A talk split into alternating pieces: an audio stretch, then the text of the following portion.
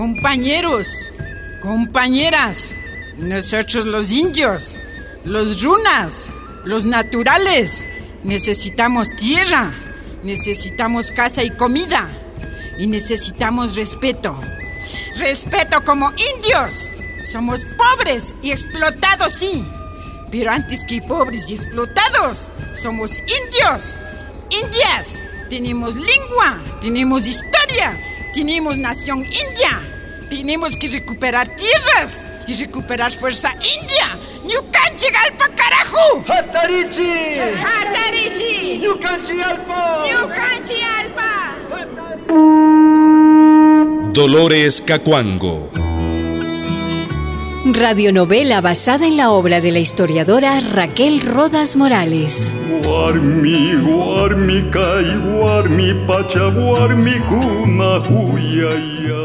Capítulo 5.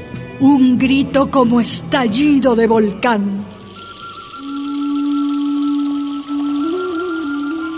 Nadie creía en la promesa de gobierno de Quito de mandar una comisión a Pesillo para juzgar de cerca los maltratos que los indios recibían en las haciendas. Para sorpresa, llegó la comisión. Llegaron en sus autos, pidieron hablar con los cabecillas de la huelga. Hablaron, sí, pero después fueron a almorzar con el patrón. Sírvanle un poco más a los comisionados, por favor. Como le explicaba, doctor, son los comunistas de Quito que les calientan la cabeza a estos chagras. ¿Entiende? Llegó la comisión y se fue la comisión. Era Semana Santa. En las haciendas de Pesillo, todo silencio. De pronto se oyó ruido de tropa. Era el batallón Yaguachi. Piquetes de 50 soldados se movieron a cada una de las haciendas rebeldes. ¿Qué hacen, malditos? ¿Qué hacen?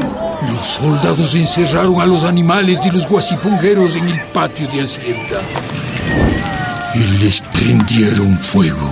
¿Pero qué culpa tienen estas criaturitas de Dios? ¿Quién ha dicho que hagan esta maldad? Somos mandados. Tenemos que obedecer órdenes. ¿Qué mandados, mandados? ¡Malnacidos! Cuida tu boca, india burra. El patrón está muy enojado. El gobierno también muy enojado con ustedes. Algo habrán hecho, ¿no? Toditico quemaron. Chancho, vaca, borreguito, gallinita. Cuando estos acabaron con animales, fueron casa por casa buscando a los cabecillas. Algunos lograron atrapar estos millanaya.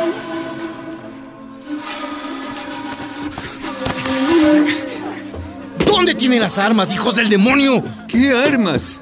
Armas que no hay. No hay. Ay, no hay, no hay, no hay. Lo que hay es látigo. A esos cuatro, llévenlos a la hacienda. Ay, ay, ay, ay. Hacia el centro del patio empujaron a cuatro indios que les acusaron de dirigentes. Muchos naturales íbamos detrás para ver. ¡Desnúdenlos! ¡Bien hecho estos carajo! ¡Desnúdenlos! Les quitaron el poncho y la cotona, uno por uno, desnuda la espalda y el pecho. Les ataron una guasca a los pulgares. Los soldados más grandes y fuertes eran los encargados del castigo. El mayordomo dirigía. Pobres naturales.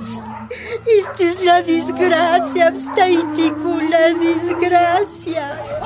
Nadie podía acercarse porque los soldados nos apuntaban con sus rifles.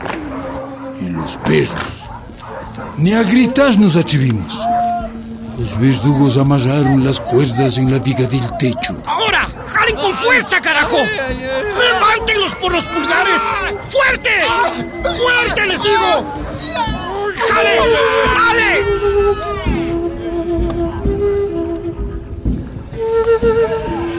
A cada tirón, los cuerpos desnudos se alzaban, los huesos de los dedos sonaban El dolor era insoportable. El patrón miraba todo desde el balconcito del patio.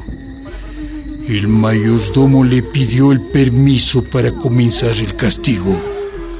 Los soldados escupieron las manos para asegurar el látigo. Un alambre forrado de cuero.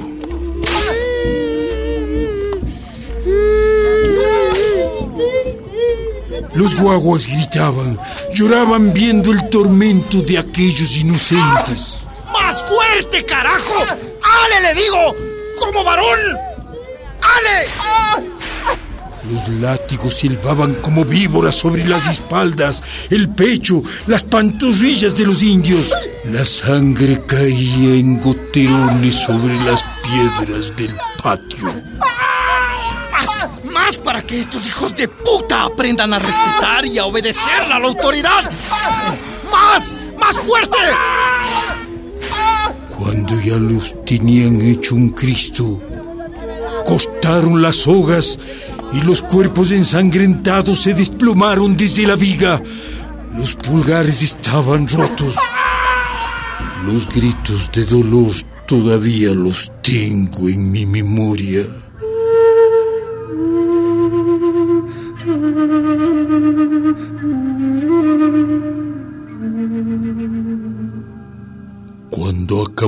Tortura de los acusados de cabecillas de la huelga, los soldados del batallón Yaguachi, con el dedo en el gatillo de sus rifles, se dirigieron a los guasipungos. Casa por casa fueron, pateando la puesta, botando la ropa, botando los granos del soberado. Las pocas monedas que encontraban les robaban. Y después de destrozar, quemaban la casa. ¿Pero cómo pueden botar semillas? Pisar a los pobres cuisitos. A nuestra casa también llegaron. ¡No! ¡No hagan eso! ¿Por qué destruyen nuestras cosas hechas con tanto esfuerzo? ¡No! Mi taita estaba herido. Mi mamá Dolores con mis hermanitos agarrados a su falda vio cómo quemaban nuestra casa. Era un odio, un odio contra el indio. ¡No! ¡Ñucahuasigo! ¡Ñucahuasigo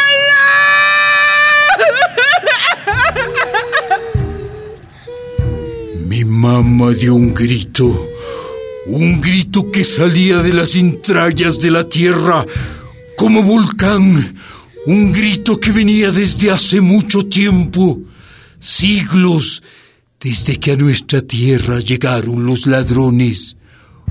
Un grito como un juramento de nunca traicionar nuestra lucha. Jamás.